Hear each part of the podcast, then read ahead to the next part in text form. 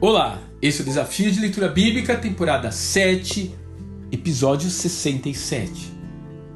Viagem no Tempo. João capítulo 19. Na década de 80, o escritor espanhol J.J. Benítez ficou famoso com seu best-seller chamado Operação Cavalo de Troia. Nele, narra-se a história de um major cujo codinome é Jazão enviado pela NASA em uma viagem no tempo até o ano 30 depois de Cristo, onde ele presencia a última semana de vida do Messias. Você consegue imaginar uma experiência como essa? Ver Jesus revelando os mistérios do reino no Monte das Oliveiras, operando milagres e prodígios pelo poder de Deus à beira-mar. Seria muito difícil para mim, porém, acompanhá-lo na cena da crucificação.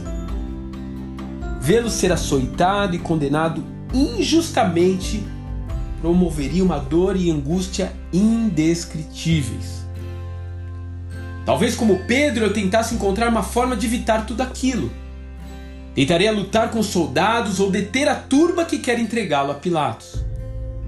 Porém, em dado momento, eu acabaria caindo no dilema dos viajantes do tempo interferir nos eventos do passado sempre terá consequências irreversíveis para o destino do mundo.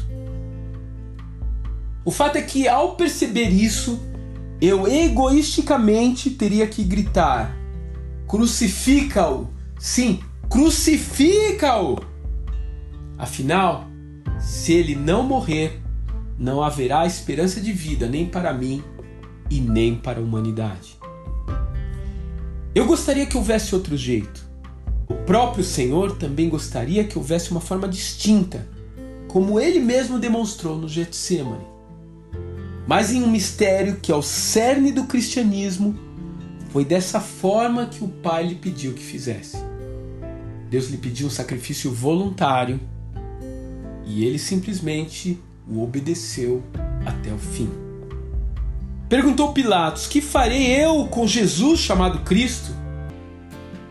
Todos responderam: Crucifica-o. Por quê? Que crime ele cometeu? perguntou Pilatos.